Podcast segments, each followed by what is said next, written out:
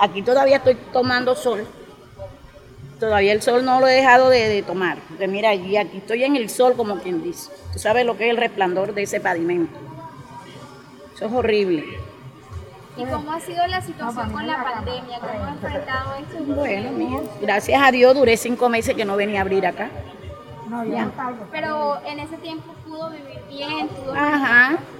Se pudo mantener uno ahí como pudo. ¿Y se mantuvo con ahorros o con ayudas? Ahorros y ayuda. Las dos cosas. La- primero se acabaron los ahorros y después vinieron las ayudas.